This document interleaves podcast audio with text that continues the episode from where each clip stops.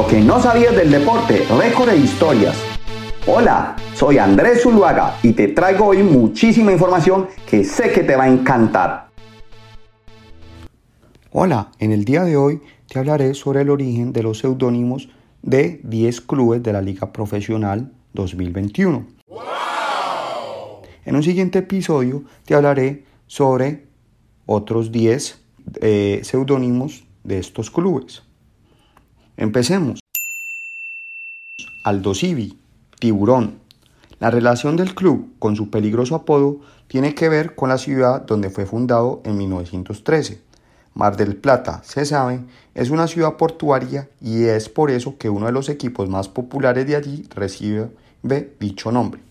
Argentino Juniors, Bicho Colorado.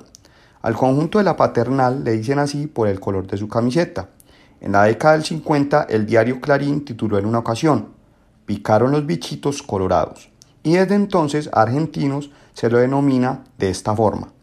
Arsenal de Sarandí, los del viaducto. Se asegura que dicho sobrenombre viene por el nombre de su estadio, Julio Humberto Grandona, o también llamado el viaducto. Esta cancha está justo frente a una vía de ese tipo. Atlético Tucumán, el decano. Uno de los primeros clubes creados no solo en Tucumán, sino en todo el norte argentino. Se lo denomina así por su condición de primer club que se dedicó a la práctica del fútbol en la capital de la provincia. Banfield, el taladro. Este peculiar apodo surge a través del titular de un diario en 1940. El equipo venía haciendo una gran campaña goleando a sus rivales y en una victoria por 2 a 1 sobre Independiente, el diario El Pampero escribió Banfield agujerea a los rivales. Boca Juniors tiene dos apodos.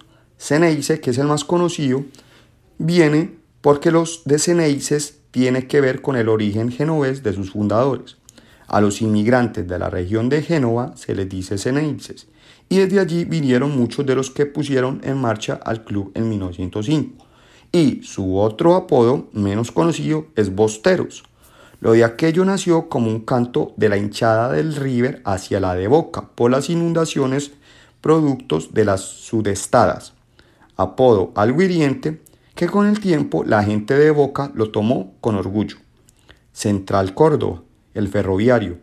La historia arranca en 1919, año de la fundación del Club Santiagueño por un grupo de empleados del Ferrocarril Central Córdoba, momento histórico que sirvió como inspiración a otros clubes del interior, como su homónimo de Rosario. Club Atlético Colón, Sabalero. Cuando el club se afincó en el barrio Sunchales, de los hinchas que rápidamente conquistó, muchos eran humildes pescadores que residían próximos al río Salado.